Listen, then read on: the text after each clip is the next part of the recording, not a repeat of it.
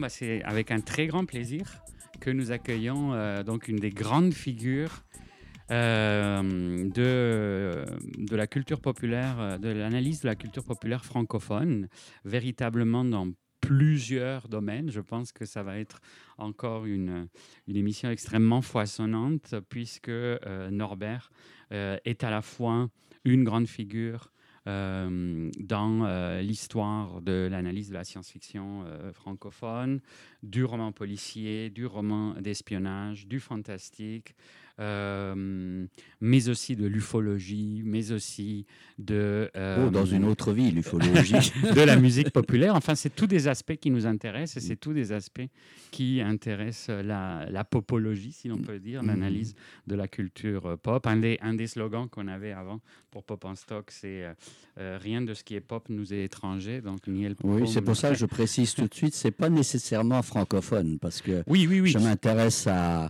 d'ailleurs, beaucoup plus, euh, à, par exemple, à la science, enfin, dans le temps, à la science-fiction anglo-saxonne et dans le domaine du roman policier, c'est. Euh, c'est universel, littéralement, c'est universel. Mais le western, par exemple, c'est typiquement américain. le western français C'est une, une grande ponctualisation. je voulais dire que vous êtes un des grands spécialistes francophones, mais effectivement sur la culture populaire dans la globalisation. D'ailleurs, à une échelle qui est très rare, parce que c'est vrai que c'est très rare, vous, dans, dans vos immenses euh, travaux dont on parlera euh, plus en détail, mais il y a vraiment un parcours euh, de la littérature à l'échelle planétaire. Il y a, euh, vous avez fait des comptes rendus par rapport au polar euh, africain, par rapport euh, évidemment le polar nordique qui est venu, devenu à la mode, mais que vous connaissiez déjà bien, le, le, polar des Amériques.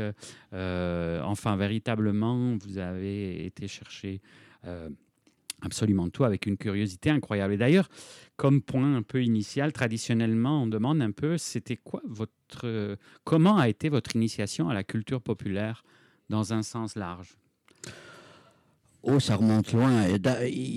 Au point, au point de départ, moi, je suis un boulimique de lecture j'ai passé, alors que mes copains jouaient à toutes sortes de choses à l'extérieur, moi j'étais souvent euh, chez nous en train de dévorer tout ce qui me tombait sous les yeux.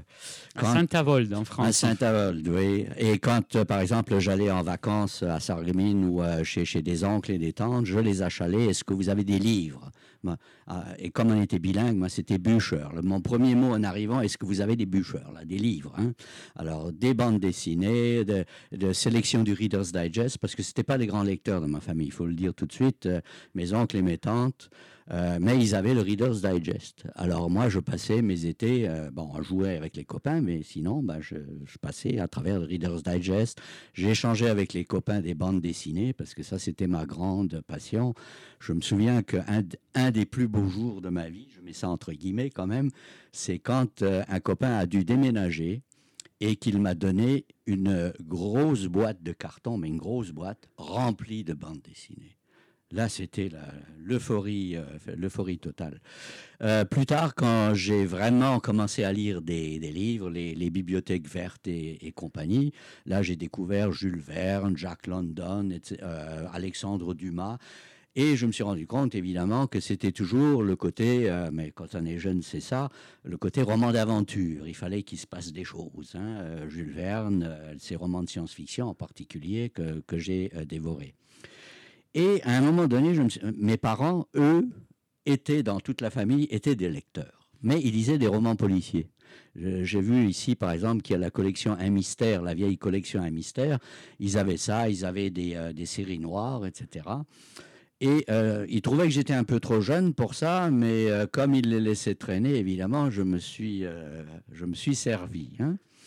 Et donc j'ai lu beaucoup, beaucoup de romans policiers, jusqu'au jour où au milieu de la pile, j'ai vu un dos avec une petite fusée.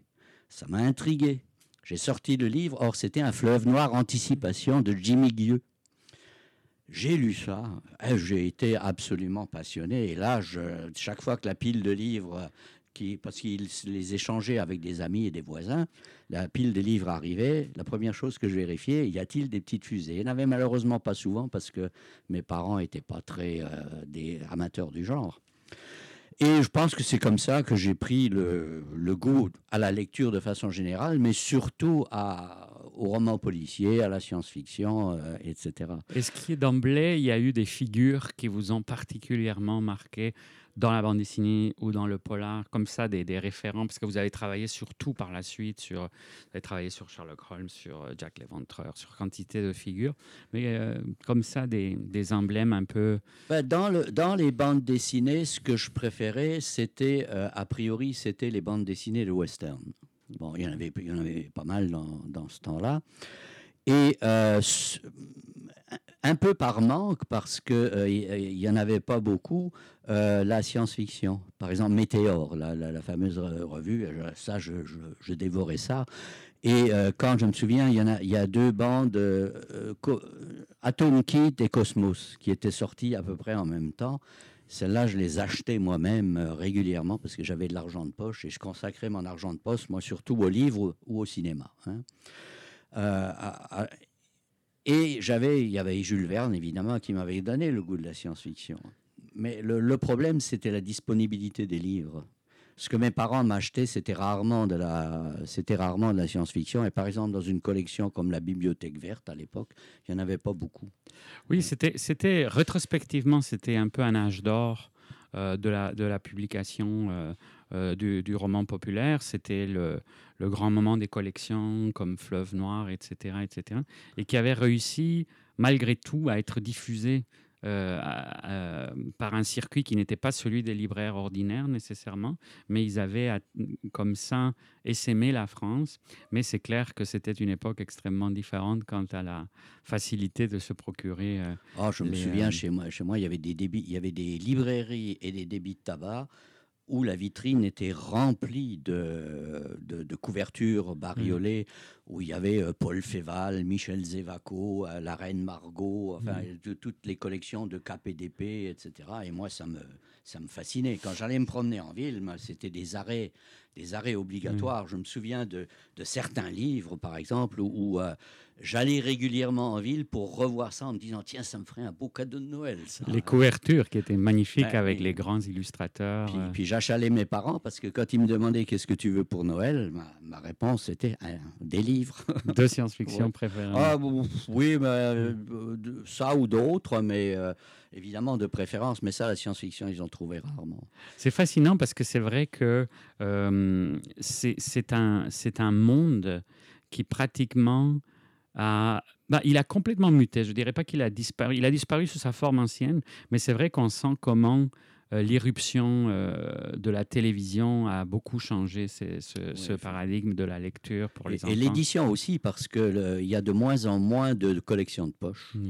Il y, y, a une époque où euh, bon, les, les, bouquins avaient, il y avait comme des coupes réglementaires. Hein. C'était à peu près 225 à 250 pages, ce qui était d'ailleurs une hérésie parce que les romans de Chandler, par exemple, ou d'autres étaient systématiquement coupés. Mais on pouvait lire un roman dans la soirée. Oui, oui, on appelait ça la littérature de gare. Ce C'était pas pour rien parce que tu lisais ça dans un trajet de train. Alors qu'aujourd'hui, euh, tout le côté, par exemple, polar, thriller, etc., c'est souvent des briques de 600, 700 pages où euh, facilement on aurait pu en couper 700. C'est, non, pas 700, une centaine de pages. note tout à fait. Et ça, il faut attendre que le livre aille en livre de poche et encore, c'est pas systématique.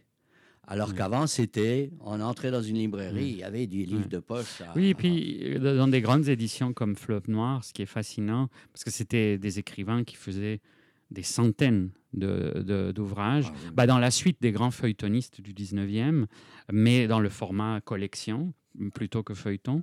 Mais ce qui est fascinant, c'est qu'effectivement, ça se rapprochait un peu de l'écriture automatique. Ils étaient dans un état... Donc pour des gens du fantastique et de la science-fiction, bah, c'était assez intéressant parce que ce qu'ils perdaient en capacité de réécriture et de revenir un peu sur leurs univers, ils le gagnaient toutefois dans cette sorte de spontanéité radicale. Mais il y avait, euh, à l'époque où je m'occupais de science-fiction avec la revue euh, Requiem Solaris, là, il y a eu une année où il y avait 55 collections Wow. en français. Et puis, comme je lisais en plus en anglais, imaginez la quantité. Mm. Et quand, euh, par exemple, on m'envoyait, des services de presse, quand je recevais les fleuves noirs, c'était euh, une, une boîte. C'était évidemment, il m'aurait fallu 10 vies pour, pour lire tout ça. Non. Mais il y, y en avait tellement, il y en avait. Rien que la science-fiction, je pense qu'ils en sortaient 7 ou 10 par mois. Oui, non, c'était absolument, euh, absolument euh, fascinant. Et puis, vous, avez- vous êtes. Donc, il y a eu le cinéma aussi? Est-ce que Oui, oui, là, alors, il y a eu des, des Ça, patients? le, ça, le, le- le- le dimanche, on n'avait rien à faire. C'était la journée ennuyeuse de, de la semaine. Et il y avait le film obligatoire à 3 heures. Là, c'était la séance. Et moi, ce que je préférais, c'était là où il y avait de l'action. C'est-à-dire, mes préférés, c'était les westerns. Grande ça- époque. Enfin, c'était. Oh oui, il y en avait le- beaucoup. ouais. Il y en avait beaucoup. Même euh, dans, dans ma petite ville, il y avait que trois. ci- Il y avait que euh, non, il y avait que deux cinémas, dont un passait des films sentimentaux allemands du genre tu sais. Oui. Et euh, l'autre, ben, dans la semaine, il y avait euh, trois films qui se succédaient et généralement le western tombait le dimanche. Mais j'aimais beaucoup aussi les films de guerre, les, les, euh, les films avec John Wayne et compagnie. Là, j'a- j'allais les, les voir systématiquement.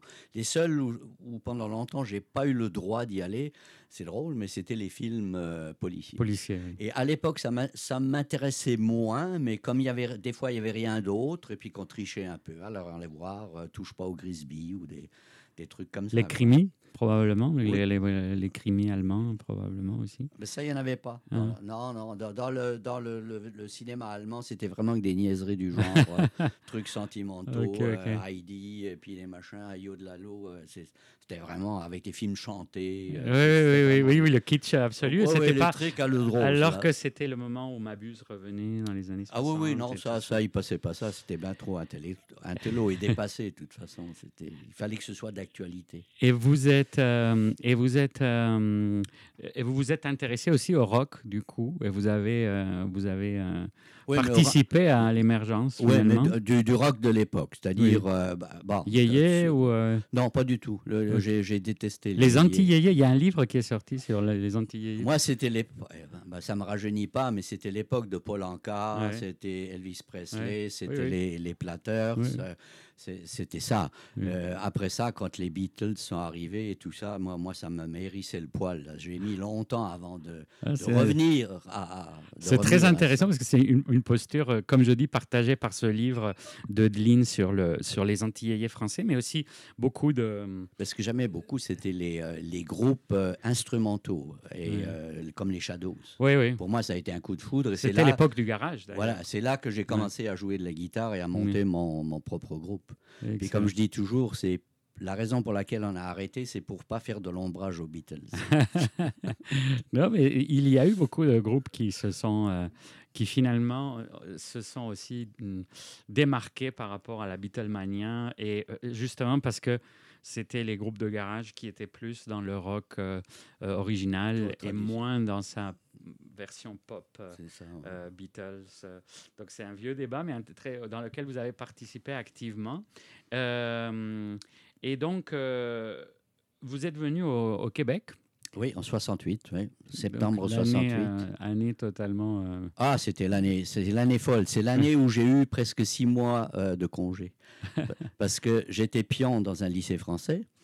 Et comme euh, c'était le, foutoir, là, passez-moi l'expression, euh, euh, pendant le mois de mai et juin, on n'a rien foutu, à peu, près. La plupart du temps, les élèves étaient en grève, étaient dehors. Alors nous, on, bon, on faisait ce qu'on pouvait. Là, j'arrive, évidemment, il y a les deux mois de vacances, juillet-août. J'arrive ici au cégep, et là, il y a la contestation dans les cégeps. Comme j'étais coopérant, je n'avais pas le droit de faire grève. Alors, mes collègues étaient en grève, mais moi, j'étais payé. Donc, vous avez, on peut dire que vous avez lu pendant euh, 68, euh, où, euh, où, euh, finalement, ça a été, les- ça a été des, des sortes de, de vacances qui ont préparé donc une, une arrivée ici qui était placée sous le signe de l'enseignement. Est-ce que l'intérêt pour la culture populaire vous a continué, vous a suivi pendant tout ce temps-là?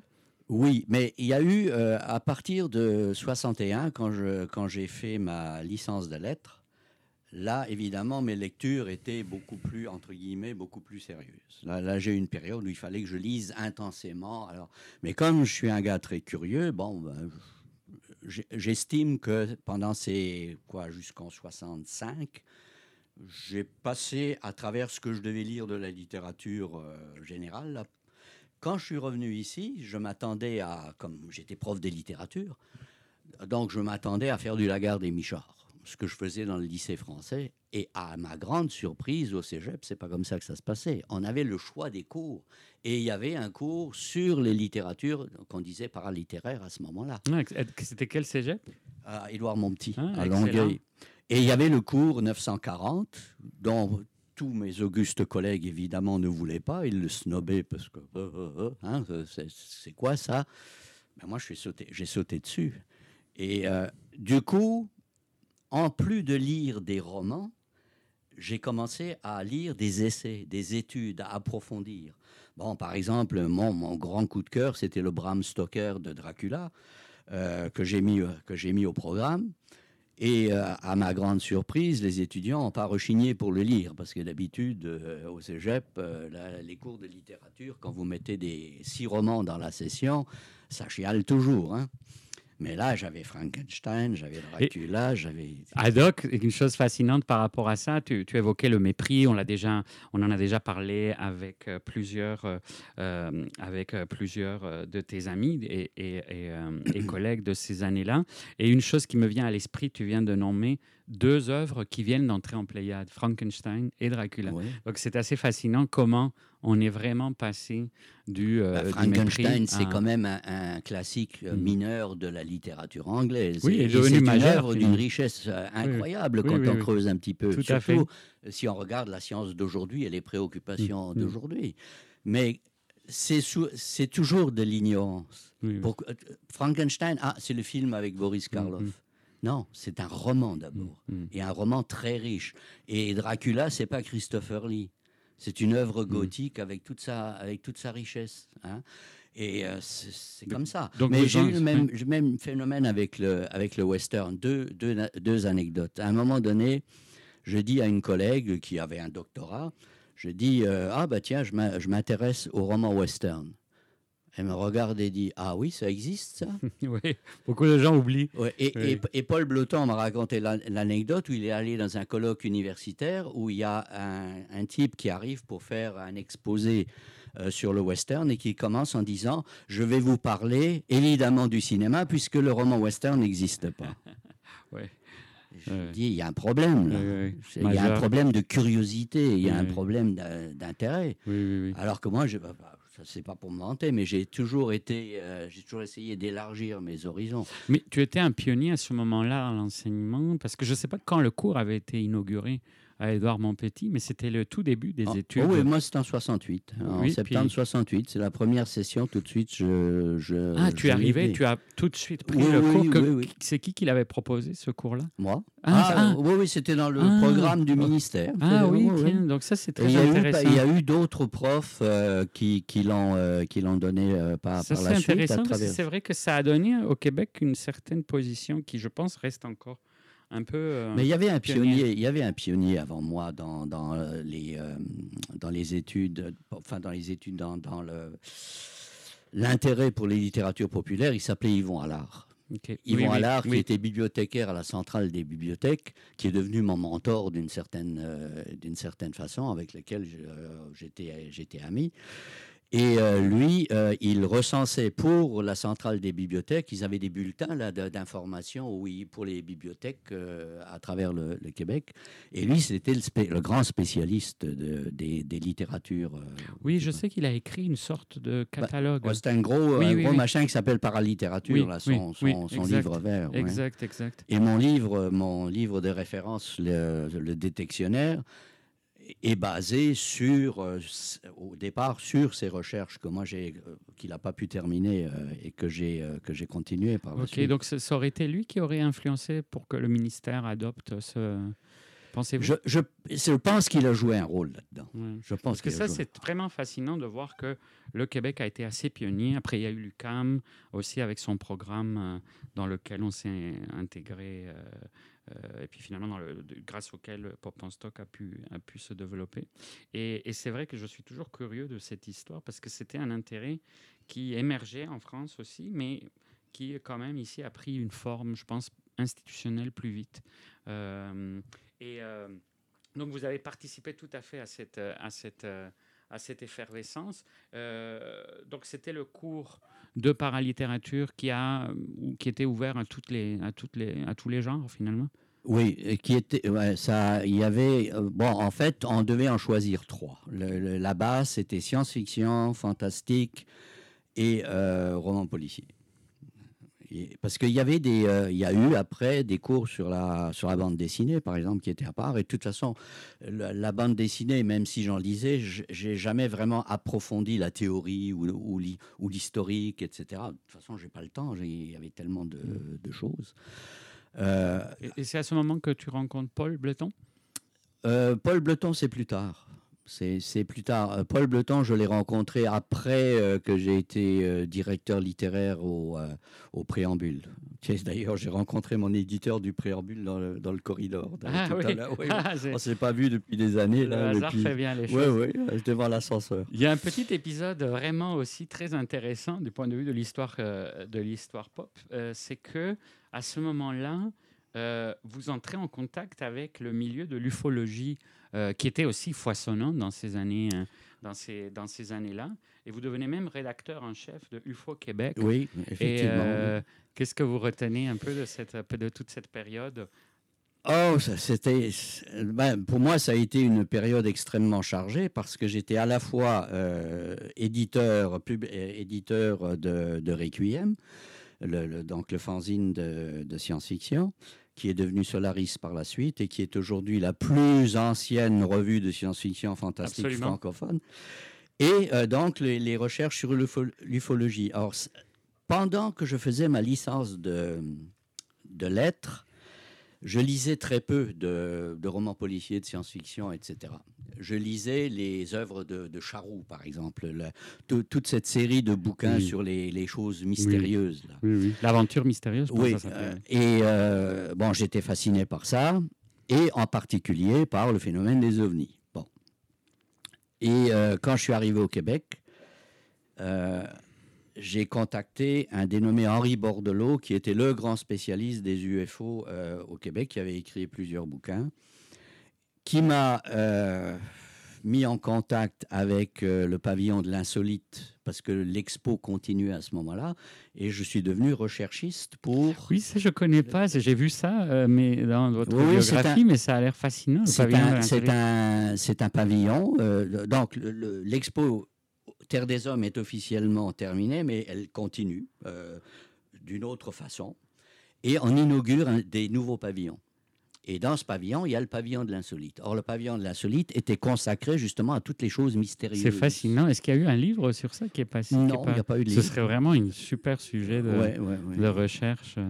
Et euh, là, je suis entré comme euh, recherchiste parce que euh, à un moment donné, donc avec Bordelot, je discutais, je savais, je m'intéressais pas seulement aux UFO, mais aux monstres du Loch Ness, aux civilisations disparues, l'Atlantide, etc. J'avais, j'avais lu des paquets de choses. C'était une grande époque, et d'ailleurs, il y a un livre qui est sorti pour fêter ou commémorer, je sais plus si les 50 ans de l'aventure mystérieuse, mais c'est vraiment un beau panorama de ce foisonnement qui, qui finalement avait aussi beaucoup de liens avec les cultures euh, populaire, puisque ça, ça rejoignait des grandes problématiques bah, des romans d'aventure. Par exemple, dans, Le Matin des Magiciens, qui était un de mes livres favoris à, l'époque, il, y a Jacques Bergier, qui était un des grands, mm. euh, un mm. grand spécialiste de bande dessinée, de toutes sortes de romans policiers, de, de, toutes sortes de choses. Absolument. D'ailleurs, ce est, fascinant. C'était à Paris, c'était autour d'une librairie qui s'appelait Le Minotaure. Oui. Et il y a un livre qui est sorti euh, très intéressant sur, sur cette librairie, où finalement se sont rencontrés et les pionniers de la science-fiction française, euh, enfin, dans la version, euh, parce qu'il y a eu au 19e siècle évidemment, mais disons les pionniers de, de, la nouvelle science-fiction française, euh, des gens comme le groupe Panique, les, les, les, les post-surréalistes, enfin bon, tout ce creuset finalement fascinant de la culture ésotérique des années 70. Mmh. Et, et, donc vous avez rencontré beaucoup de ces parties, de ces... Oui, et puis bon, mais le, problème de, l'ufologie, c'est que quand vous restez quelque temps dans le milieu, vous vous rendez compte que euh, à travers euh, le, phénomène lui-même qui m'a toujours intrigué et euh, qui, je pense, existe, même, même si je ne tombe pas nécessairement dans des explications extraterrestres, etc., on ne sait pas ce que c'est. Ce qu'on sait, c'est qu'il y a de ces objets-là et qu'on a assez de preuves et de trucs pour dire il y a quelque chose. Bon. Le problème, c'est qu'on rencontre un paquet de dingues. oui, c'est clair. Ça fait partie absolument de. Et, euh, et c'est, c'est, il vous colle à la peau, il, il vous téléphone à minuit. À minuit, le téléphone sonne. Là, tu te dis, mon Dieu, qu'est-ce qui se passe? Tu décroches et la première chose que la personne dit, euh, elle dit même pas bonjour. Est-ce que vous croyez à la théorie de la Terre creuse Euh, bon, ben, et à un moment donné, ça devient même, je dirais, ça devient même inquiétant parce que, pour toutes sortes de raisons, euh, vous commencez à vous renseigner à droite et à gauche, et à un moment donné, vous, a- vous, êtes en contact avec des organismes gouvernementaux qui trouvent que vous êtes un peu trop curieux. Et là, ça devient inquiétant. Sans tomber dans la paranoïa, là, ça devient... Alors, j'ai laissé tomber. J'ai coupé les ponts. Euh, ça m'intéresse encore quand il y a un reportage ou euh, quelque chose, je les lis, mais j'ai vraiment rompu avec ce, ce milieu-là parce que vraiment, il y avait des malades, il y a- il y avait des gens dangereux là-dedans. Euh, Oui, oui, bah c'est ce qui fait aussi partie de, du, euh, du charme euh, rétrospectivement de cette époque tellement, euh, tellement curieuse où véritablement ça... Maintenant, c'est sûr qu'avec Internet et tout ça, il y a énormément d'activités autour de ça, mais je pense que en tant que milieu et une certaine... euh, euh, une certaine ambiguïté, parce que c'était aussi un moment où euh, les frontières étaient encore beaucoup plus floues euh, entre l'imaginaire scientifique général et les marges. Ouais, une anecdote. Il y a un moment donné où j'ai collaboré avec le journal Le Devoir pour faire des critiques de science-fiction. Je vous dirai pas le nom, mais la personne responsable des pages culturelles à ce moment-là, on s'est disputé parce qu'elle m'avait demandé un papier sur la science-fiction québécoise que j'ai fait, euh, quels sont les auteurs, etc., etc. Et elle m'a fait recommencer le papier trois fois. Puis à un moment donné, je me suis fâché. J'ai dit, mais vous voulez quoi au juste? Elle me dit, mais des soucoupes, il y en a ou pas? oui, c'est fascinant. Alors j'ai dit, mon Dieu, elle est responsable des pages culturelles et elle est con comme un balai. Je dis non. Alors, J'ai arrêté. Je dis, écoutez, trouvez quelqu'un d'autre. Euh, Je dis, je ne veux plus faire affaire avec vous. Et pendant ce temps-là aussi, tu, euh, tu, euh, tu fais ta maîtrise Oui. qui est consacrée à la bibliographie Oui. internationale, déjà là. Des études sur le fantastique, oui. Oui. C'était la, la première bibliographie, paraît-il, que le département de littérature de, de, de l'Université de Montréal euh, acceptait. Et, euh, mais c'est c'est drôle parce que la bibliographie, moi, je n'en avais jamais, je avais jamais fait. Mais dans, mon cours, dans mes cours de maîtrise, il y avait un cours obligatoire de méthodologie avec le professeur que- qui m'inspirait une crainte. euh, Et lui, il nous a montré comment faire une bibliographie. Bon. Et il nous a demandé un devoir. Et le sujet, alors, m'intéressait absolument pas, la rhétorique. Mais ce qui m'intéressait, c'était la recherche. Je me suis pris au jeu, j'ai passé des heures à la bibliothèque, qui est une bibliothèque bien fournie de, de Monti, et je lui ai pratiquement remis un petit document qui était presque un livre, un, un point tel qu'il l'a gardé. Oui, puis c'est le début de votre passion, parce Et que là, je me suis pris de passion pour la recherche Ben oui, complètement. Puis Oui. je me suis dit, mais pourquoi pas sur le, le fantastique? Comme j'avais beaucoup de documentation et surtout, euh, j'avais beaucoup de, de, euh, d'échanges de revues. Par Solaris, je recevais bon, des revues partout dans le monde, au Japon, en Nouvelle-Zélande, en Allemagne, en Italie, etc. Ma cave était remplie de, de fanzines là, de, qui venaient de partout. Et là-dedans, il y avait toutes sortes de, matériaux rares euh, qu'on trouvait même pas dans les, bibliothèques. Alors j'ai fouiné. Puis ça a donné ça. Puis j'avais comme prof Lise Gauvin à ce moment-là. Et je lui ai dit, euh, est-ce que vous accepteriez ça? Ça a été accepté. Et puis, euh, bon, c'est devenu un livre. Et, vous êtes devenu peut-être le principal bibliographe de, des domaines jadis appelés paralittéraires, euh, en tout cas dans la francophonie, oui, après ça, j'ai fait la, j'ai fait la science-fiction pour laquelle j'ai eu un, prix, le, prix de la science-fiction française de catégorie essai. J'en ai fait une avec Yvon Allard, justement, sur le, sur le roman policier. Euh, j'en ai fait une spécialisée plus euh, pointue sur les, euh, les romans de Jack Léventreur. Parce qu'il oui, ça c'est fascinant. Non, des tueurs en série. Oui, oui, les tueurs, les, fils de, Léventreur. Oui, sur les tueurs en série. Et oui, oui, puis c'est une activité qui continue puisque, mais nous aurons l'occasion d'en parler un petit, peu, un petit peu plus tard, mais vous, vous publiez encore cet incroyable bulletin Marginalia, Marginalia qui, qui, qui, continue euh, de faire un travail bibliographique incroyable euh, à tous les mois pratiquement. Euh, c'est quatre numéros par an. Quatre numéros par an, oui. Mais quand même avec une très belle régularité. Et donc justement pour... vous évoquiez le Solaris, donc la grande, ce qui va devenir la, grande revue sur de, la science-fiction francophone. C'est comment le projet est, est né? Mais comme je donnais un cours de science-fiction, j'avais beaucoup d'étudiants, euh, parce qu'il faut, préciser une chose, c'était un, cours complémentaire. Donc, c'est un cours que les étudiants choisissaient. Ils n'étaient pas obligés comme les, quatre cours principaux. Et moi, euh, le, collège m'a mis une limite parce que je drainais tous les étudiants des cours complémentaires. Euh, ma charge normale était de trois groupes, mais à un moment donné, je me suis retrouvé avec cinq groupes. Alors, ils ont dit non, non, on ne peut pas. Là. Donc, c'était des volontaires. Et là-dedans, il y avait des passionnés. Il y avait des étudiants qui lisaient beaucoup, et quand ils lisaient pas, ils étaient passionnés par le cinéma fantastique ou le cinéma euh, de science-fiction. Et quand le cours est terminé, il y a des étudiants qui sont venus me voir, on a dit c'est dommage, là, euh, on ne pourrait pas continuer quelque chose d'une façon ou d'une autre. J'ai dit bah, on va faire un club de lecture sur, euh, sur la science-fiction et le fantastique. Et dans ce club de lecture, il y avait des étudiants qui savaient comment fabriquer un bulletin, techniquement, comment on faisait. Alors je me suis dit, moi, bah, ça, me, ça me démangeait.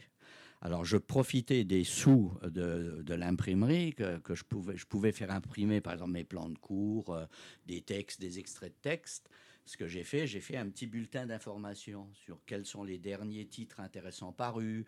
Euh, je demandais à un étudiant de me faire une petite critique sur un film, etc. On s'est fait un petit bulletin. Le nom changeait. Les, chaque étudiant donnait un nom chaque semaine euh, au, au bulletin. Puis à un moment donné, j'ai dit, on devrait vraiment faire quelque chose. Parce qu'entre-temps, j'avais participé à un congrès de science-fiction à Toronto euh, et j'avais rencontré des fans québécois qui parlaient de science-fiction en français. Je dis tiens, je les ai rencontrés, puis je me suis dit il y a peut-être un bassin euh, de lecteurs là qui seraient intéressés. Alors je dis on va faire un fanzine. On a demandé des sous au collège et le collège a accepté de financer les deux ou trois premiers numéros. Et quand le premier numéro a été fait, bon, je, vous, je vous, raconterai comment on a trouvé ce nom de Requiem. Euh, quand, euh, quand, il est paru, bon, on a fait un tirage euh, limité, mais quand même, je pense que c'était quelque chose comme une cinquantaine d'exemplaires. Ou, parce qu'on voulait le distribuer dans le collège aux, aux étudiants. J'ai envoyé un exemplaire au journal La Presse à il y avait un dénommé Tardif qui faisait des fois des, euh, des papiers sur la science-fiction. Et lui a publié un petit papier annonçant la, la parution d'eux et euh, qu'on pouvait s'abonner. Et du jour au lendemain, on a eu des abonnés et on a eu les sous pour faire d'autres numéros ce qui était tout à fait euh, inattendu. et c'est comme ça que c'est parti. Sauf que au bout de quelques mois, les étudiants qui avaient fini leur cégep, ben, ils sont partis. Et euh, l'équipe s'est dispersée, puis j'ai pris la relève. À ce moment-là, eh ben, j'avais appris comment faire. Là. Ils m'ont montré comment. Euh, ce qui fait que les numéros sont un peu bricolés, un peu, disons, au point de vue mise en page et tout ça. C'était pas la merveille des merveilles, mais bon, ça a fait son boulot, quoi. Bah oui, absolument. Et, et c'est l'idée de Requiem alors? Ah, c'est le groupe. disons, c'était, on était à peu près une dizaine et il y avait une fille. Une, et euh, on devait trouver un titre. Et comme moi, j'étais le prof, évidemment, euh, la tentation aurait été facile d'imposer un nom. Hein, parce que tout le monde avait son idée, personne ne s'entendait. Puis au bout de deux heures ou plus, deux heures et demie de discussion, j'étais tanné. Je dis, bon, je demandé à la fille, c'est quoi ton choix? Elle m'a dit, Requiem, adopté. Très gothique. C'était fait. Et puis, euh, c'est devenu Solaris. C'est devenu Solaris plus tard, oui. Parce que c'était mon idée au départ. Je voulais toujours. euh, J'avais une certaine fascination euh, pour euh, ce, ce nom-là. Un jour, on m'a demandé pourquoi Solaris. Et j'ai dit parce que je l'aime. Oui, puis c'est un grand chef-d'œuvre, enfin, à la fois littéraire et cinématographique. Et le mot, et le, mot, le jeu de mots est passé à la, est, est- est passé à la postérité. Ben, j'aimais bien le, le- j'aimais bien le roman. Par contre, j'ai détesté le film de. Ah oui. Ah, écoutez, c'est simple. On l'a projeté au Cégep. L'amphithéâtre a 800 places. Il y avait à peu près 800 personnes dans la salle. Quand le film a achevé, on était encore 10. oui, oui c'est sûr que c'était pas nécessairement ce que. C'était les- l'éloge de la lenteur. Oui, ce ça c'est clair. D'ailleurs, c'est curieux parce que le remake, euh, enfin le remake, le- le- la nouvelle adaptation, Oui, euh, est assez intéressante en soi aussi. Elle a, elle a un peu pâti de la comparaison par les cinéphiles avec. bah, euh, j'ai préféré, moi. pas- Mais ça, c'est par rapport au roman, euh, c'est c'est très intéressant aussi. Oui. Et donc Solaris devient, c'était juste un changement de nom ou c'était un changement de, de- de format de- Euh, C'était au numéro 50, je- si je me souviens bien, on a changé de, on a changé de, de nom. Le format est resté le même. Et euh, c'est en 83, donc euh, je ne me souviens plus exactement vers quel numéro que moi j'ai laissé tomber parce que j'étais euh, j'étais vraiment saturé. Et j'ai passé la relève euh, à ceux, ben, aux membres de, aux membres de l'équipe, là, et qui ont très bien fait leur travail. Donc, euh, ap- après ça, ben, les, rédacteurs en chef se sont, euh, se sont succédés et le, format a changé quand les éditions à lire ont racheté la revue. Et là, c'est devenu un format de poche, là, petit format, alors qu'avant, c'était le 8,5 par, euh, 8,5 par 11. C'était euh, les grandes années de, de la, de la nouvelle science-fiction. C'était oui, aussi. euh, aussi des belles années oui, euh, oui. avec toute la new wave. euh, et, Bah là, je- moi j'en avais profité pour établir des contacts parce qu'il y a beaucoup de gens qui étaient impliqués, qui sont venus.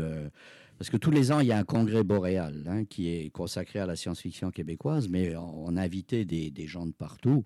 vous étiez hein? impliqué dans Oui, oui, au début, oui. Oui. Pas dans l'organisation, mais euh, bon, comme, comme participer, puis comme participant. Puis c'est Elisabeth Van Arbour qui était euh, membre de l'équipe aussi, écrivaine. Grande écrivaine Ouais, qui, euh, qui a lancé le premier à, à Chicoutimi, puis c'est devenu a- ensuite une, euh, une tradition. Alors il y a eu les grands pontes, euh, les grands théoriciens de l'époque comme Gérard Klein, euh, Jacques Guamard. Ils sont euh, des écrivains comme Volo- Volodine, comme euh, enfin, il y avait Jean-Baptiste Barognan parmi les Belges. Enfin, il y, a, il y a beaucoup de monde qui, a, qui est venu. Là. Et c'est donc vous avez gardé des amitiés de cette, euh, oui, oui, de cette époque-là. Euh, établi Et, beaucoup de contacts. euh, C'était une très belle époque pour la, pour la, pour la science-fiction. Peut-être moi, c'est sans doute une, Une trop, be- une, trop une, trop belle, une trop belle parce que les collections se sont effondrées. Oui. Il y a eu une saturation du, euh, du marché. Là. Comme je vous dis, à un moment donné, il y avait un nombre incroyable de, de collections. Et ce qui devait arriver arriva. Et, et j'ai peur que ça arrive à un moment donné avec le, le polar aujourd'hui. Parce que les collections se multiplient et les, et les livres sont plus chers qu'à l'époque déjà. ouais, ouais, C'est- tous des grands formats. Oui, oui, oui, tout ça, c'est- Et euh, c'était euh, Philippe Caddy qui était. Est-ce qu'il est venu, euh, Dick Il n'est pas venu chez nous, non. Il est venu, euh, il, il est venu en France. Il est venu à Metz où, célèbre, euh, où il a célébré sa messe, c'est le Oui. cas de le dire, ou Oui, presque. Quand il a viré sa cutie et qu'il est devenu un peu ésotérique Oui, sur les bords. là. Justement, il rattrapait un peu partout ce qu'on évoquait hein, tantôt. Ça, ça a été, milieu. ça, ça a d'ailleurs été une conférence mémorable où je pense qu'il a perdu euh, les trois quarts de ses fans français. Tout le monde a, parce que Dick c'était la grande idole. hein. Ils le font venir. Et là, il part en plein délire Oui, mystique. oui, oui, Euh, oui, ça, ça a été un choc à oui. l'époque.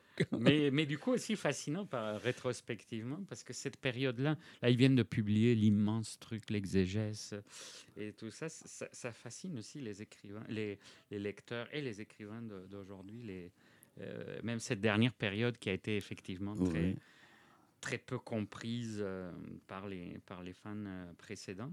Et euh, du coup, par rapport à la science-fiction, vous devenez le père de la science-fiction francophone. C'est un titre qui vous a été. euh, Québécoise. euh, québécoise. Oh, Pas francophone, parce que là, je, veux, je vais me faire lyncher.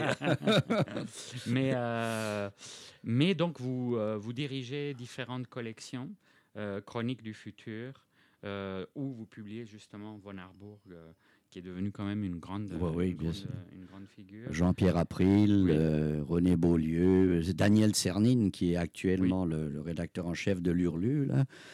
Euh, il y a- oui, il y en a. Ben, le- le- c'est que pendant longtemps, Requiem et Solaris étaient le seul débouché pour les, les, les auteurs de science-fiction québécois.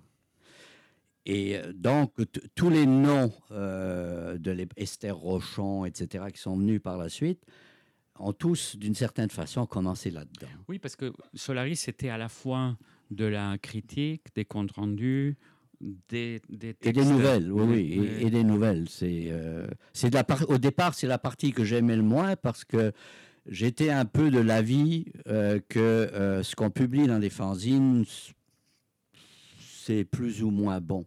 Sauf que je me suis rendu compte que c'était pas toujours vrai et qu'il y avait là-dedans euh, des gens qui, qui avaient un potentiel réel. Donc, on- il fallait leur donner une tribune. Oui, d'ailleurs, dans la science-fiction, ça s'est beaucoup produit, le, le, le phénomène du fan qui devient écrivain, d'abord dans des fanzines, ensuite dans les magazines, et ensuite la publication en livre. C'est ce qu'il y a eu, le- c'est ce qu'il y a eu aux États-Unis Oui, où il y a beaucoup, des, beaucoup ont commencé dans les fanzines, dans les, ensuite dans les pulps et puis euh, Est-ce que vous étiez, est-ce que Solaris était en rapport très intime avec des revues Parce que c'était l'époque des grandes revues américaines aussi de science-fiction. Il y avait encore, euh, je pense, Analog, If, euh, Asimov. euh, indirectement, pas les revues, pas les revues elles-mêmes, mais, mais euh, des, des rédacteurs en chef ou des. Euh, J'étais surtout en contact avec les grands fanzines, comme Locus par exemple, qui existe toujours. Bon, le, le fondateur est mort, lui, mais euh, les, les- la plupart des, euh, des, enfin, presque tous les fanzines américains. C'est pour ça que j'en recevais des, des- des dizaines. Mon facteur, lui, il doit, il doit avoir une sciatique monstre aujourd'hui. Il mérite une mention honorable Oui. à l'émission. Et, euh, et même chose du côté du Canada anglais, euh, de, de la France. J'avais des, des- des contacts avec l'Espagne, avec l'Italie, etc. Je ne me souviens plus de tous les noms, mais il y en avait, il y en avait. C'était. euh, et je me. Donc j'étais au courant. Je connaissais. Et puis je suis allé à quelques conventions de, science-fiction, euh, comme le, le- le Torcon, par exemple, qui était la, euh, la, la grande convention annuelle anglo-saxonne. Et là, j'ai rencontré des gens comme Isaac Asimov, euh, ça, ça a dû être passionnant. Silverberg et, Ces conventions compagnie. étaient beaucoup moins mercantiles que ce qu'elles sont. Ah oui, oui, c'est... Et ça a dû être assez passionnant. Est-ce que vous avez des anecdotes un peu particulières de... Non, pas, pas spécialement. J'avoue que c'est une période que j'ai... euh, qui, est- qui- J'ai l'impression que ça fait partie d'une d'une D'une autre vie, oui, parce que autre vous vie. avez fait beaucoup de choses. Donc il y avait aussi Chronique de l'au-delà, qui était aussi une collection que vous dirigiez. Oui, pour le fantastique. Il y avait une collection pour la science-fiction, il y avait une collection pour le policier, il y avait une collection pour euh, le, hum, la, la science-fiction. Il il y en avait trois, puis il y avait une collection d'essais. Par la littérature. ouais. Et par exemple, une de mes fiertés, c'est que dans la collection de, sur, consacrée au polar, j'ai publié le premier roman de Jean-Jacques Pelletier, Oui, oui, qui est devenu euh, qui une est des devenu grandes la grande vedette du, du Oui. roman d'espionnage et Oui. de- de- du polar euh, québécois. Oui, oui, oui. Et lui, est-ce qu'il a eu un contact avec les... Parce qu'on a l'impression qu'il a des connaissances de première main de, du milieu des renseignements, etc. C'était Je pense pas. Non, c'était un prof de philo. Il est, lui, il est surtout impliqué dans le syndicalisme, dans, les caisses de retraite, dans ces, des, des- des machins aussi terre à terre. hein. Et euh, bon, vous êtes chroniqueur de tous ces domaines dans lesquels vous êtes devenu spécialiste. Et véritablement, ce sont beaucoup, beaucoup de domaines dans des années très prolifiques. Ensuite, euh, vous dirigez Études paralittéraires, justement, qui est une, une des grandes collections où il y a Paul Bléton, que nous avons eu ici, il y a Julia Bettinotti, Pascal Noiset. Euh, C'est là où vous publiez votre ouvrage sur les tueurs en série dans la ça. fiction Oui. qui, euh, qui euh, est-ce qu'on peut encore se le procurer celui-là ou... Euh, je penserais pas. Non, il faudrait voir. bah, il faut voir aux éditions Nuit Blanche s'ils Mm. en- ils, en, ils en avaient encore en stock. Ça, Parce que c'est vraiment intéressant le, le- euh, ce parcours de, de, de la figure donc de, de tous ces fils de Jack l'Éventreur. Alors, ce qui est, ce qui est curieux, c'est que, bon, à, à l'époque, euh, est-ce que, vous avez la- est-ce que vous avez la date? J'essaie de retrouver. pour, euh, les- les les- fils de Jack oui, je me suis- excusez, En euh, 95. Oui. En 95, quand je, je publie ce livre-là, je recense plus de 1000 Wow, ou presque 2000 titres de romans de tueurs en série. c'est fou. Si je publiais ça aujourd'hui, Oui, oui, ce serait. le livre aurait à peu près trois fois la. Oui, parce que c'est devenu la grande figure. Mais à l'époque, c'est assez intéressant parce que c'est euh, c'est l'époque où, effectivement, avec Hannibal Lecter, avec American Psycho, la figure se réinvente. Oui, mais. euh, Elle s'invente même, parce oui. qu'il n'y y en a pas tellement dans, la, euh, dans, le, dans le polar des origines. Il faut, il faut vraiment attendre l'époque moderne, là, dans les années 60-70, pour que ça commence à, à- à- à apparaître, parce que j'ai eu du mal à en trouver avant ça. oui, Psycho de Robert Bloch, probablement. Oui, il y a des, il y a des il ouais. y comme ça des, des psychopathes Ouais. un peu... Oui, les euh, psychopathes. Oui, c'est vrai ah, qu'il y a cette transition du psychopathe au tueur. ouais. Tandis qu'aujourd'hui, c'est devenu le cliché Oui, absolu. c'est le cliché absolu. Oui, oui. D'ailleurs, c'est un peu ce qui. C'est fatigant. Moi, fatigant, ouais, quand, ouais. quand je reçois Ouais, un stock de livres en service de presse, il y en a toujours au moins un ou deux sur les tueurs en Oui, série. puis c'est vrai que. Oui. Non, Alors, aussi- ça devient difficile de Oui. se renouveler. Oui. hein. Non, même je pense que ça a été ça un peu le problème pour le dernier euh, Lars von Trier, que je pense qu'il a été un peu plombé euh, du fait que, que la figure elle-même, The House That Jack Built, que la figure elle-même de, du, du serial killer est, est fatiguée. Non, le, seul, le seul qui m'intéresse encore, mais c'est parce qu'il n'a jamais été attrapé, c'est Jack Léventreur. oui, c'est fascinant. Non, et la ripérologie d'ailleurs. c'est- Oui, c'est un ça, domaine c'est un, un domaine, c'est tout un pan de ma bibliothèque, ça. Ah oui? Oui, oui. donc vous, ça, ça, suis- pourrait être encore, une, encore un ouvrage. euh, Bah, j'ai- publié un petit machin que j'ai mis sur Internet, Oui. c'est les romans Oui. inspirés de, de Jack Léventreur. Non, ce qui m'intéresse, moi, c'est euh, tous les ans le, le- le livre presque obli- obligatoire avec le titre J'ai Oui. trouvé l'identité d'eux, enfin quelque chose dans ce goût-là. oui, pas, euh, c'est le dernier, enfin, pas le dernier du tout, mais celui qui avait fait couler beaucoup d'encre récemment, c'était Patricia Cornwell. Oh, hein. euh, c'est une dope, ce bouquin. C'est- c'est- incroyable. Ouais, mais mal- c'est mauvais. Malgré l'immense marketing qu'on a essayé de faire euh. Oui, mais ça, c'était un bowler. Mais depuis, il y en a quatre ou cinq qui Oui, sont oui, parus oui, oui, avec des. oui. Non, c'est pas lui, c'est lui. c'est Oui, l'ADN, euh, Ah. Alors, c'est toujours des livres où vous avez une ou deux preuves qui apparaissent probantes, mais où il manque tout le reste. Oui. Et euh, c'est c'est jamais, jamais concluant. Et C'est devenu une jungle d'ailleurs où il est très difficile de Ah se bon, référer. D'ailleurs, un de mes préférés, évidemment, c'est l'immense volume de, de Alan Moore, euh, From Hell, où il, fait, où il fait ce catalogue à la fin de tous les, ceux qui ont essayé les, Bah. les- toutes les théories. Lui, il s'appuie sur une théorie très, très, très fascinante de Stephen Knight euh, de la conspiration, mais en même temps, on sent qu'il y a aussi beaucoup de failles. Oui, non, celle-là, celle-là, elle a vraiment été réduite Oui, en pièces. oui, là, oui. c'est- c'est, euh, celle qui, de façon romanesque, euh, serait, euh, serait Ah, la plus belle. bah oui. Mais, euh, mais oui, malheureusement, ça a l'air que c'était pas aussi simple que J'ai comme, j'ai comme l'impression que la solution est beaucoup plus terre à terre à terre. terre et ouais. simple, et qu'un des premiers suspects, là, un dénommé Kominsky, euh, Oui, j'ai lu ça. c'est oui. c'est enfin, Ouais.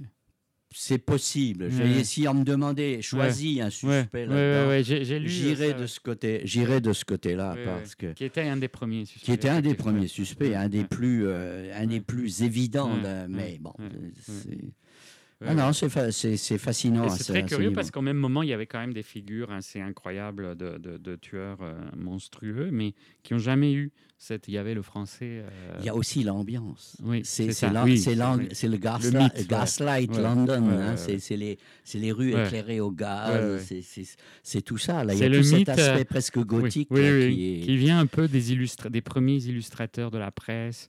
Et il y a le nom. Ouais, Ce Jack Léventreur, ouais, ça, sonne. hein, il y a- y une- tout, tout un aspect là qui fait que ça, ça, ça fascine. Alors que d'autres, les, les- les John Wayne Gacy et compagnie, ils n'ont rien de glamour. Non, là, non, c'est- vraiment clair. C'est l'ambiance, c'est la mythologie qui, qui a été. euh, qui s'est greffé sur le. Alors moi, il y avait une double passion dans ce livre-là. C'est Jack l'Inventeur, évidemment, le mythe, mais c'est aussi la recherche.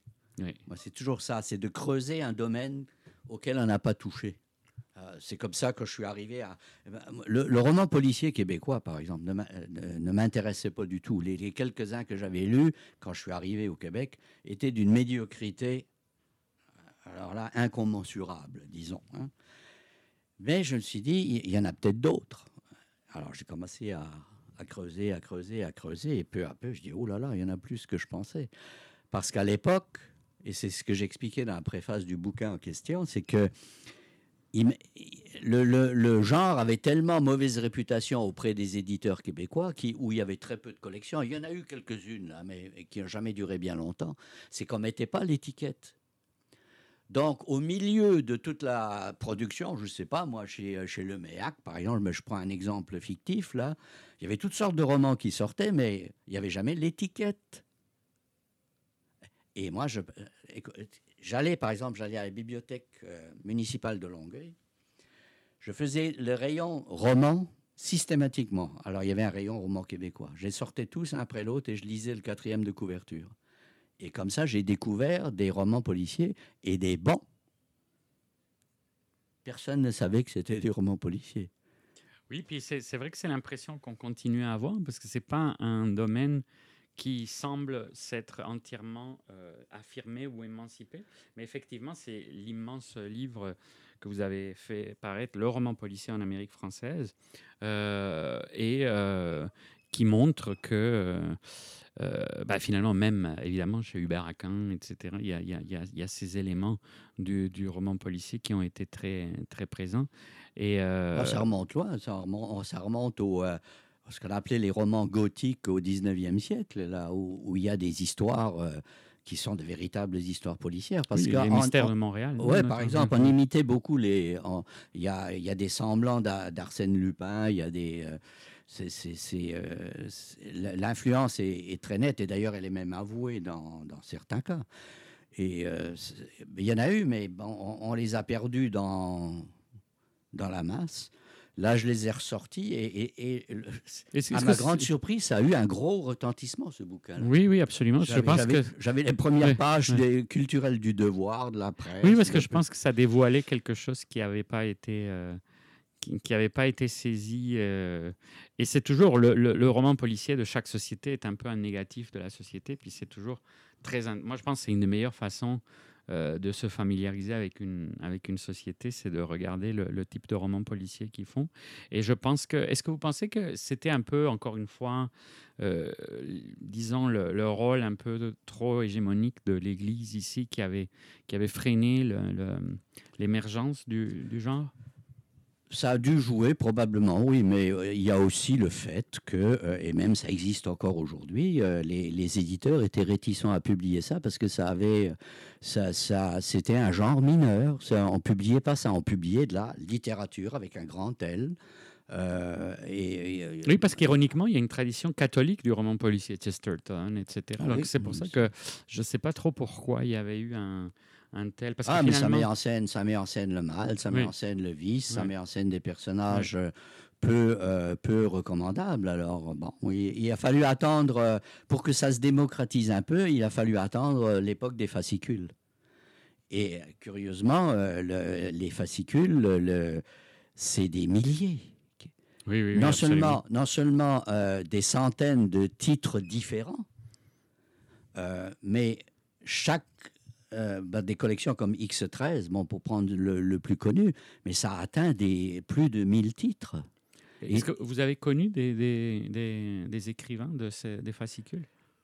Non, C'était déjà à la il- fin ben, il y en avait un- Il y en avait un qui est très connu, qui s'est toujours caché sous pseudonyme, c'est Yves Thériault. Yves Thériault a publié dans les fascicules, mais il a, il a aussi publié dans les pulps, euh, dans les pulps américains. Ah. J'ai par exemple dans euh, le, le, le plus, le, le, le plus fameux euh, Pulps euh, fantastique, là, bon, maintenant, ça y est, j'ai un trou de mémoire, mais j'ai un exemplaire dans lequel il y a une nouvelle, de, une petite nouvelle d'Yves traduite en. Weird Tales ou- Oui, Weird Ah, Tales. wow. J'ai un nouvel avec. Euh, Ah, c'est Hein. fascinant ça. ouais. Est-ce que vous avez eu la chance de, de- de faire un entretien avec lui à ce Non, sujet? non. Mais j'ai parlé, j'ai parlé à, à sa, à sa fille qui est venue me voir au cégep. Elle devait publier un bouquin. Je, je pense que ça n'a pas été fait euh, sur euh, où euh, on parlait des, euh, du rôle de son père dans les euh, dans les pulps. Ah, c'est très. Oui, Parce que tous les écrivains de pulp c'était des euh, c'était des pseudos. hein. Oui, oui, oui. Et Il y en avait il y en avait beaucoup. Oui, puis les paperbacks par la suite aussi. Oui. Euh, oui, c'était des carrières entières. D'ailleurs, beaucoup de genres de science-fiction, c'est ressorti récemment. Euh, mais beaucoup d'écrivains de science-fiction faisaient aussi des, des, euh, des romans euh, érotiques sur le, sur le côté sous pseudonyme, sur le côté, pour, pour arrondir les fins de mois. Ah, bah, C'était ça, un- évident. ça, C'était ouais. un domaine. euh, Mais ça, par contre, je pense qu'ici, il n'y a pas eu de grande collection euh, érotique, euh, euh, à ma connaissance. Je n'ai pas exploré ce domaine-là. Je sais qu'il y a un, un de mes amis qui écrivait sous pseudonyme des romans érotiques. Non, Mais ce serait est-ce qu'il- passionnant. Est-ce qu'il les a publiés? Est-ce qu'il les a publiés ici ou euh, ailleurs? J'ai jamais osé euh, Ah, bah, creuser la question. parce que comme j'enseigne ce cours, ça m'intéresserait si jamais. euh, Il a peut-être publié, en France parce qu'il avait des, il avait des contacts en France. Oui, mais- c'était les grandes, co- les grandes époques de Sparbeck. Et de... En tout cas, ici, euh, j'en ai jamais entendu parler et pourtant, j'ai vu toutes sortes de, euh, de, de, de pulps. Il y avait des pulps sur, euh, bah, de, de- de fascicules. Ouais. Il y avait des fascicules sentimentaux, Ouais. etc. Mais des érotiques, j'en ai, Ouais. euh, j'en ai Non, ça, jamais je vu. pense que c'était véritablement interdit. Mais par contre, peut-être que euh, avec la Révolution tranquille, peut-être qu'il y a eu des, des tentatives de. Mais ce serait un domaine aussi intéressant de, de, de, de recherche. Et euh, donc après, vous créez, euh, donc vous contribuez à toutes les revues. euh, euh, Oui, il y a sur pas mal, le de, sujet. pas mal de revues. euh, Ouais. ouais, Donc à là- à, nuit, à un moment donné, c'était, j'étais critique à Nuit Blanche. euh. ben, en ce moment, je continue avec la revue Les Libraires. euh, puis j'envoie aussi des critiques à petit journal, enfin journal petit, j'oserais pas, je, je retire le mot, à un journal régional du Kamouraska, par exemple, parce qu'il y a il y a, tous les ans, il y a la remise du prix euh, du polar de Saint-Paco. Bon. Puis là, j'ai fait connaissance avec beaucoup de gens à Saint-Paco, j'ai participé un peu à la, chose. Et euh, un des, euh, des organisateurs du début était rédacteur en chef du, du Placoteux, qui a lui aussi écrit deux ou trois romans policiers par la suite, d'ailleurs. Et je lui ai proposé bénévolement, j'ai dit, écoute, ça manque cruellement de, de, de pages culturelles dans ton, dans ton journal, là. Est-ce que tu serais intéressé quand je t'envoie des critiques de romans policiers sur les nouvelles parutions? Évidemment, comme c'était bénévole, il a accepté tout de suite. Alors, je renvoie tous les 15 jours, je renvoie une, euh, une critique. On parle parfois souvent de super lecteur, mais je pense que dans votre cas, on est vraiment au-delà du super lecteur. C'est vraiment une, euh, à la fois, je pense, une capacité euh, euh, très rare de, de, lecture, et puis surtout cette grande ouverture d'esprit, parce que bon, on a évoqué euh, le, western, le roman western. Vous avez aussi travaillé sur le roman d'espionnage, concrètement, qui est un domaine qui est resté toujours un petit peu en retrait par rapport aux grandes études sur le roman policier. Qu'est-ce Oui, que vous avez amené C'est un genre, c'est aussi un genre moins, euh, moins fréquenté du lectorat aussi. C'est- très spécialisé. hein. Ça, je- ça, euh, je pense que le lectorat du roman d'espionnage, c'est des gens qui s'intéressent à l'histoire, qui s'intéressent aux guerres et qui s'intéressent évidemment au roman d'action. Mais entre, par exemple, Le Carré et une œuvre de James Bond, les deux ont l'étiquette espionnage, mais c'est c'est pas la même approche. Euh, James Bond, c'est rigolo. genre. C'est- du roman d'action. À la limite, c'est même du, du roman de super-héros. Tandis que Le Carré, c'est plus un télo. C'est plus. euh, on est plus dans le véritable euh, espionnage, pas dans l'espionnage de pacotille. Là. mais, mais vous êtes des, des rares. de- Paul, qui a écrit Les Anges surtout- Machiavel. C'est surtout et Paul, ça, le, spé- et, et- Paul- et le le spécialiste. que tu avais fait, Oui, euh, qui était quand même aussi. mais un pour, sacré pour, parcours. pour faire, pour, faire une bibli- pour faire une bibliographie, évidemment, il faut connaître le domaine, mais ça ne nécessite pas nécessairement la lecture de tout. Oui, ce serait impossible. de tous les- C'est des possible. milliers d'ouvrages Voilà. que vous évoquez, c'est Euh, clair. Mais il faut avoir une connaissance de base pour, euh, entre autres, savoir quels sont les auteurs, par Mm. exemple.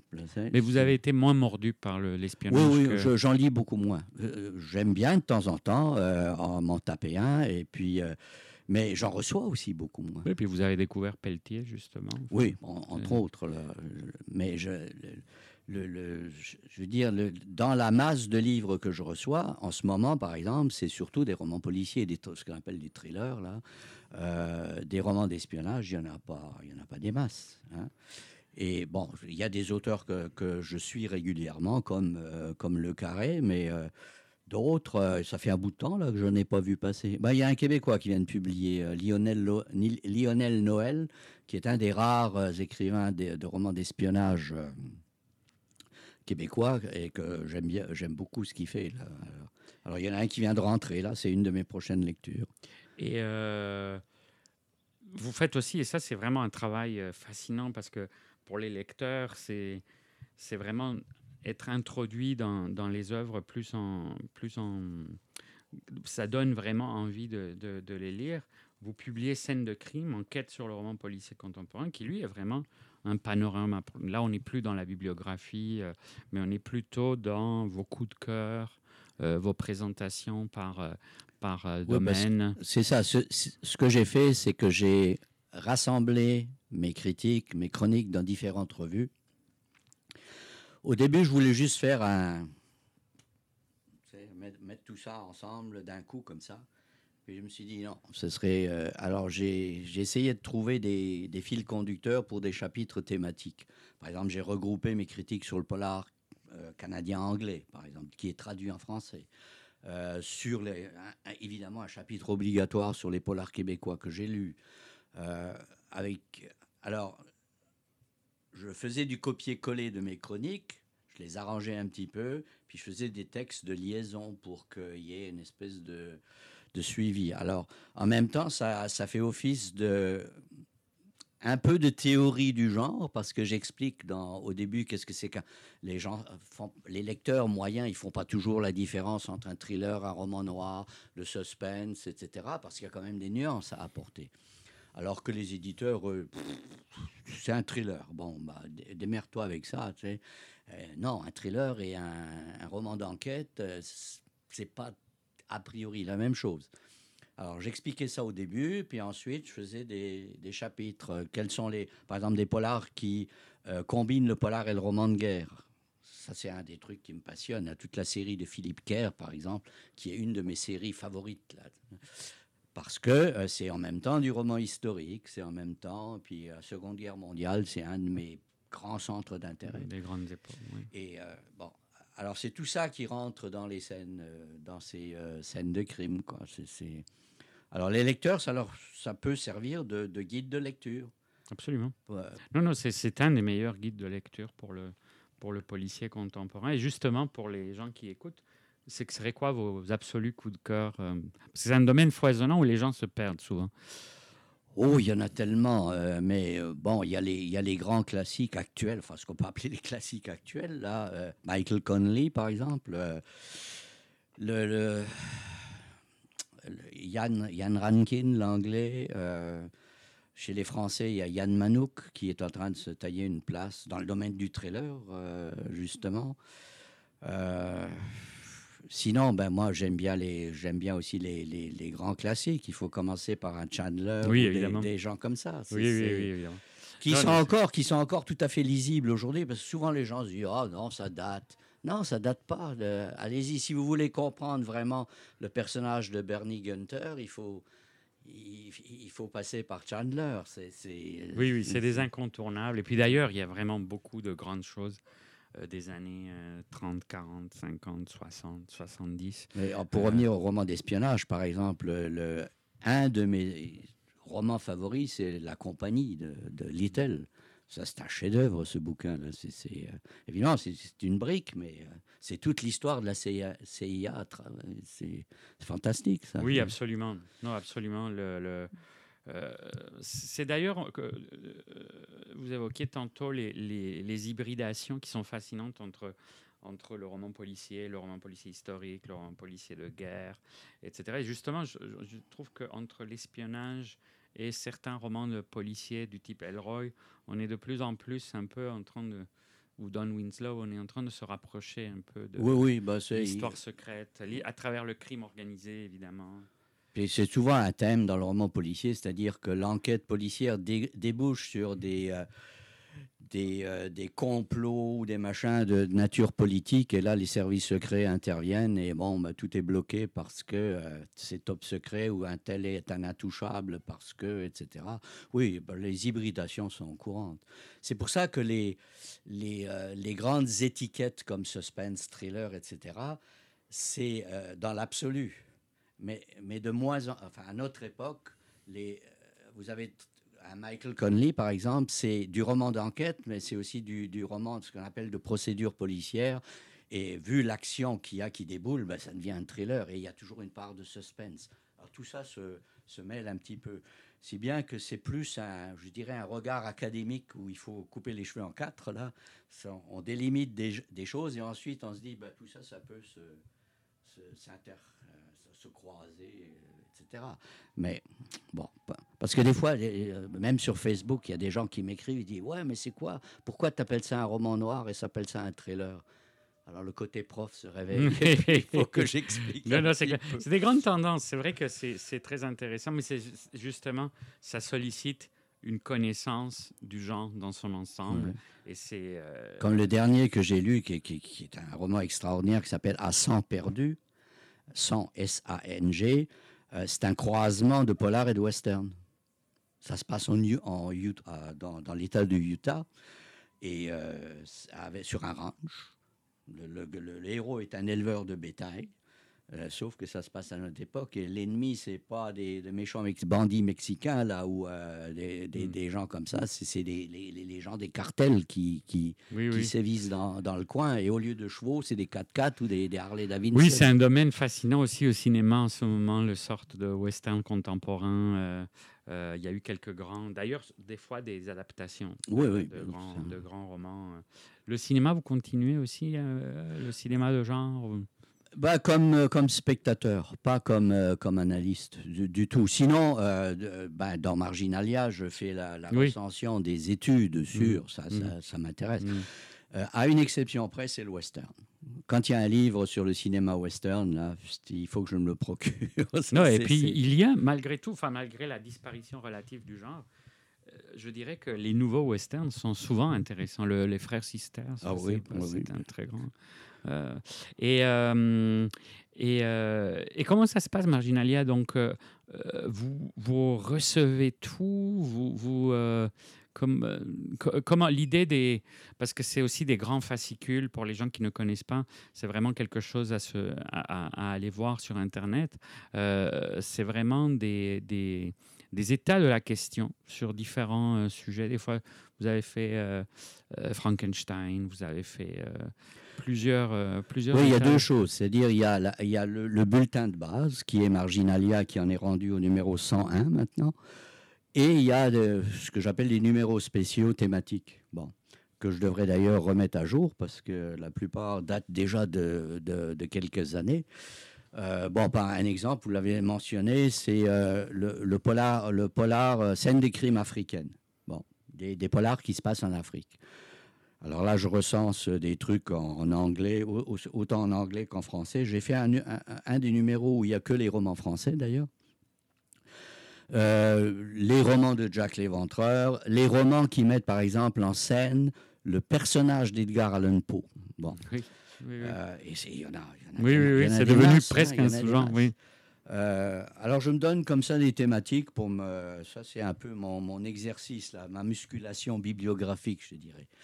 Dans le cas de, Marginalia, c'est vraiment, comme le dit le sous-titre, euh, un bulletin des études et essais sur les littératures et le cinéma de genre.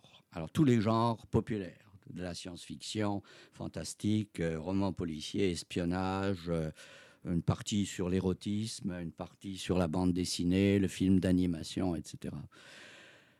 Alors là, c'est là où je passe l'essentiel de mon temps euh, dans, les, euh, colossal. dans les recherches. C'est un travail colossal Ouais, en alors, réalité. au fil des recherches, je me suis bâti une banque. Alors, par exemple, à la fin, de- au début plutôt, du- du- de chaque mois, dans la première semaine, je passe systématiquement en revue les catalogues de bibliothèques ciblés que j'ai trouvés, dans lesquels ils mettent, ils mettent sur Internet les, nouveaux, les nouvelles parutions, les nouvelles, les- les nouvelles acquisitions. Alors ça, c'est une source. L'autre source, c'est que je me suis connecté aux newsletters là, de pff, je ne sais pas combien d'éditeurs à travers le monde qui, eux, m'envoient leurs trucs à ma boîte de courrier disant que la journée, ça, se- ça se remplit. Alors, je note toutes ces nouveautés-là. Euh, les correspondants de Marginalia sont pour l'essentiel, je dirais, des universitaires et des gens qui ont déjà publié ce genre de livres, des spécialistes euh, du, euh, du genre, des Laurie Guyot, euh, des, des Roger Bozzetto, etc. Alors quand eux publient quelque chose, ils m'envoient la référence avec les, très souvent les sommaires d'ailleurs, euh, tout ça. Oui, je, je dirais d'ailleurs que c'est devenu de plus en plus difficile de suivre. Moi, la der- dernière fois que j'étais à Paris, j'ai été surpris par l'émergence d'un rayon complètement nouveau consacré aux séries télé. Et, euh, et ça, ça n'existait pas. Non, Et, euh, mais c'est un rayon, enfin, je dirais vraiment quatre étagères tout à coup de, de Gibert d'ailleurs ça m'embête. consacrées à Ça ça. m'embête parce que ça me, si je gardais, si je gardais vraiment tout, si je, je, je répartissais pas ça entre les numéros, ça me boufferait un numéro complet.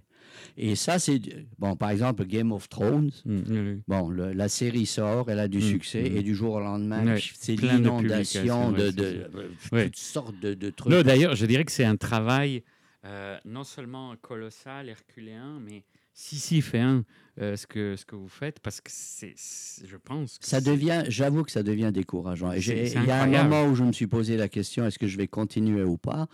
Pour la raison suivante quand j'ai publié le premier numéro, les études, disons, appelons ça les études paralittéraires, Oui, on bien se sûr. comprend, bon, Mm. étaient rares. Oui, oui, tout à fait. En français, ultra rares. Il y en avait pas mal aux États-Unis, en- dans le domaine de la Mhm. science-fiction et du fantastique. Il y avait des livres sur le fantastique. Bon, plus ou moins, plus ou moins intéressants. Euh, bon, tout le monde ne prêchait que par Todorov, que moi je trouvais que c'était une connerie abyssale par rapport au genre, par rapport à ce que moi je, lisais. Je me reconnaissais pas là-dedans. Bon. Mais il y en avait d'autres. hein, euh, mais c'était rare. Alors je me suis dit, bon, euh, ça, ça peut renseigner, ça peut être utile. Et pendant, pendant de nombreuses années, ça l'a été. Non, je pense absolument. Je pense que maintenant, c'est l'inverse. C'est-à-dire qu'il y a tellement de choses que ce qui, euh, que ce qui est difficile, c'est de suivre. C'est de suivre et de choisir dans tout ça, bon, ben, qu'est-ce qui, euh, qu'est-ce qui vaut le coup? C'est pour ça que euh, maintenant, je, mets les, euh, je fais du copier-coller avec les descriptions des éditeurs, comme ça, ça donne une bonne idée. Quand je le trouve, je mets le sommaire, s'il n'est pas trop long, ou bien je renvoie au truc. Et ce qui a changé la donne aussi, c'est Internet. Oui, évidemment. Je veux dire, maintenant, je pourrais, si les gens n'étaient pas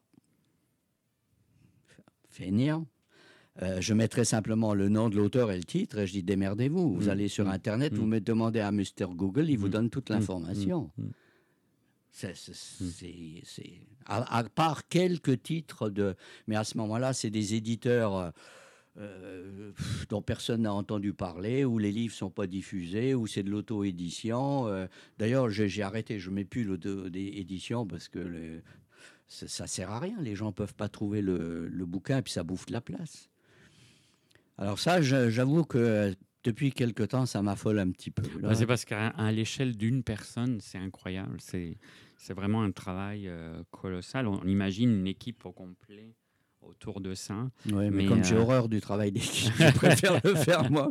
Puis j'ai toujours, j'ai toujours encore la, je, je vais dire la, la curiosité.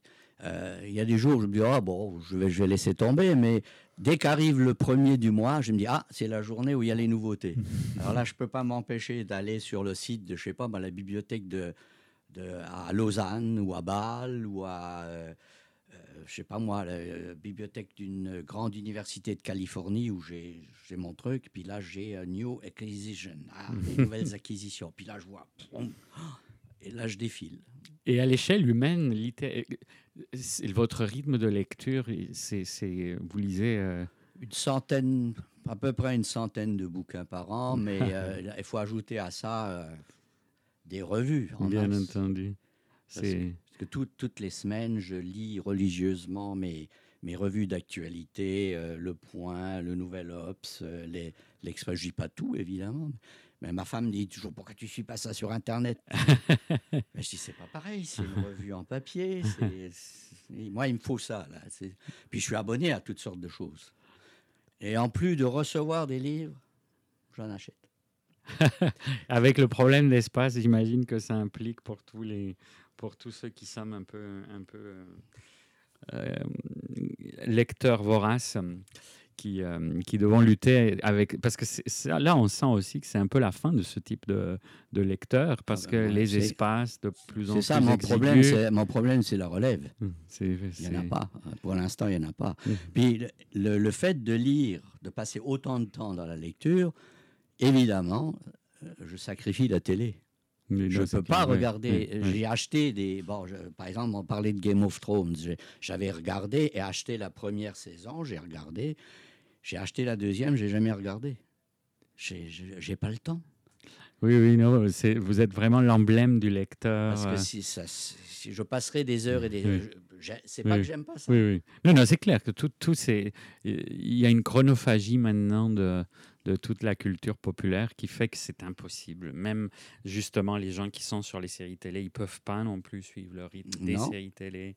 Euh, c'est. euh, c'est- c'est c'est vraiment un changement de paradigme parce qu'avant, comme vous avez dit, c'était un domaine où c'était. euh, Il y avait le charme de, de la rareté, du fait que c'était aussi, j'imagine, une époque, une belle époque pour faire des belles rencontres autour de ça, parce que les amateurs étaient relativement rares et je Oui. pense qu'on était content quand on tombait Quand, sur quand on- quelqu'un. bah, c'est ça, c'est oui, bien Et- sûr. Et, c'est ce qui a changé complètement avec les milliers de fans de chaque chose en ce moment. Donc je pense que vous avez aussi été le témoin et le, le- le- le- un acteur important d'une d'une grande époque de la culture populaire qui peut-être évolue, enfin en tout cas de- dans les- les- le contexte dans lequel elle évoluait euh, initialement. C'est pour ça que j'étais très curieux de ce pavillon de l'insolite et de ses, et de ses premières revues. Et, et- et je pense que la sociabilité qu'il y avait autour de ça était très différente aussi. Le, le- fait, les passionnés aussi l'étaient euh, très fortement. euh, de- Oui, et puis euh, de, de nos jours aussi, on- il y a- mais ça, ça, ça existait déjà d'une certaine façon. Il y a des fans, mais il y a des fans de Game of Thrones. Il y a des fans de Harry Potter. Il y a des fans de ça. Mais sortis de là-dedans, ils connaissent rien. Oui, oui. N'y a pas la curiosité d'aller voir au-delà ou de, ça. On, reste euh, bra- braqué sur les super-héros, sur, sur, sur telle affaire. Oui, le côté omnivore euh, qui, était, euh, qui était le propre de. Quand on lit le journal de Manchette, par exemple, euh, c'est la quantité de lectures de toutes sortes qu'il faisait. Euh, avant ça, Boris Vian, avec son, son immense intérêt pour, euh, pour tout, allant du jazz jusqu'à la, Ah oui, parce que la le- science-fiction. dans, les, dans la centaine de bouquins que je, que je lis par an, euh, il n'y a pas que des, y a pas évidemment, il n'y a pas que des, des romans policiers. Et la science-fiction, vous suivez encore un peu? Euh, un euh, je, très peu, j'en lis encore un peu, mais euh, C'est aussi un genre qui est devenu foisonnant. ah, euh, bah, c'est- ça. Et puis, et puis ça a été, bah, ça a été supplanté de plus en plus par la fantasy, qui est le Mhm. seul genre que j'aime pas. Ça les, les études sur m'intéressent par curiosité, Mhm. mais j'ai à part le Seigneur des Anneaux de Tolkien. Euh, que j'ai compris seulement quand je suis allé voir les films d'ailleurs, parce que je le lisais en anglais, et puis il y avait tellement de noms, on se perdait là-dedans. Puis c'était pas un univers. J'ai toujours, j'ai un, un petit côté, euh, comment je dirais ça, euh, logique. même ma science, Cartésien. hein, cartésien. Cartésien. bon. Même ma science-fiction, je, je l'aime pas trop flyer. J'aime bien des choses euh, un, peu, un peu rigoureuses. Ça pourrait arriver à la rigueur. Mhm. euh, bon. Euh, le- même le fantastique, le fantastique, c'est une collision entre le réel et l'irréel. Mhm. Ah, Il il y a encore un côté réel. La fantaisie, non. Mm. Fantaisie, tu peux écrire n'importe quoi. Mm. C'est- euh, alors, ce côté-là, il m'a toujours un petit peu, euh, un petit peu Oui, peut-être aussi que ça ne faisait pas partie de tes lectures d'enfance, justement, que c'était les, Très peu. les autres genres. Très euh, peu, oui. Bah, ça, tout ce ça qui nous était marque beaucoup. Tout, euh, tout ce qui était conte de fées, etc. Non, je suis passé à côté de ça. Tout de suite tombé dans la soupe plus rationnelle. là. C'est- fascinant. Bah, véritablement un parcours euh, incroyable autour de, de, décennies de- de culture populaire. Et je pense que ça a donné aussi quantité de références à des choses que l'on connaît. euh, pas tant que ça.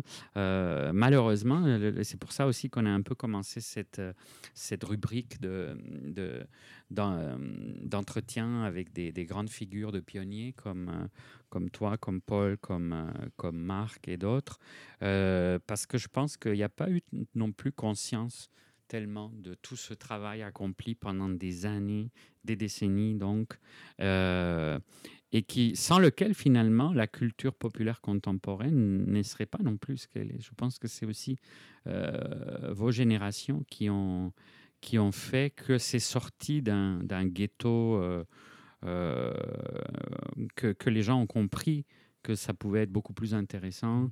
Et d'ailleurs, il y a quelque chose de, de frappant. Euh, un ami euh, euh, qui était collaborateur avec nous, Francis Ouellet, me disait hier à quel point euh, à Cannes, cette année, en compétition officielle, c'était essentiellement des films de genre. C'est quelque chose qui était inimaginable.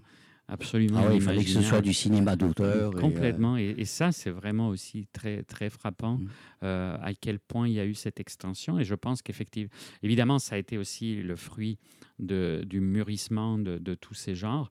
Mais je pense que sans le travail critique des gens comme toi, il n'y aurait jamais eu ce, ce regard qui aurait changé, qui a finalement contribué à, ce que, à légitimer, puis à, à se rendre compte de, de tout, de tout l'intérêt qu'il y avait à, à étudier la culture populaire.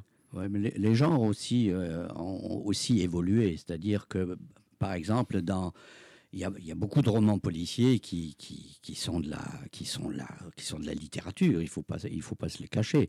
Il y a toujours des tâcherons, ça c'est inévitable. Euh, mais comme les les grandes collections dont on parlait avant ont, disparu, qu'il y a moins de, de, collections de poches facilement, de, ce qu'on appelait la, la littérature de, de gare, il y a une, il y a quand même une certaine, il y a quand même une certaine recherche. euh, Oui, puis je pense que la figure de.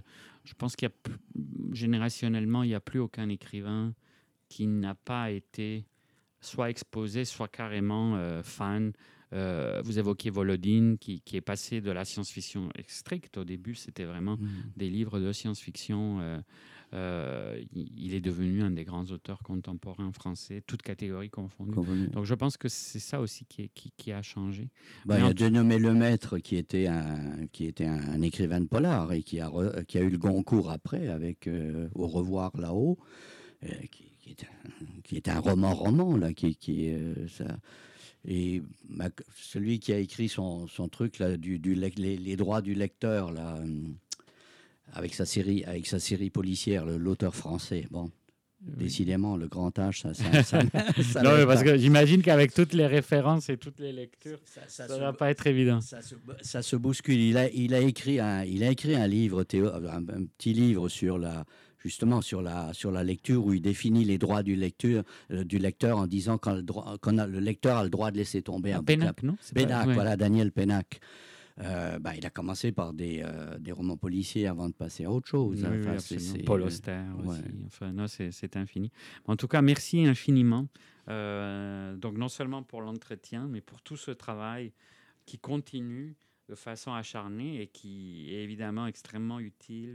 J'invite tout le monde qui écoute euh, l'émission à, à- à aller voir du côté de Marginalia. C'est un travail vraiment on, peut- on pourrait préciser que euh, on peut consulter Marginalia sur plusieurs sites.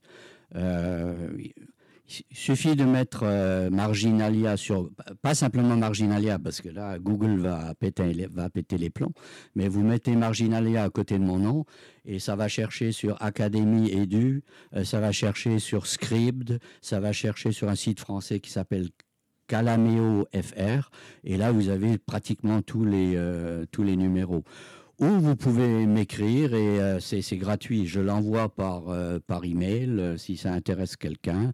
J'ai une page Facebook aussi où on peut aller, où quand il y a un numéro, quand sort un numéro, ben, je l'annonce et puis c'est disponible facilement. là. C'est vraiment un outil, un outil incroyable pour toutes les études sur la culture populaire et justement pour avoir aussi une vue d'ensemble qui devient de plus en plus difficile. Oui, ça c'est un, ça un problème. Ça. Moi, j'avoue que je découvre souvent en, lisant Marginalia des, des ouvrages critiques, etc.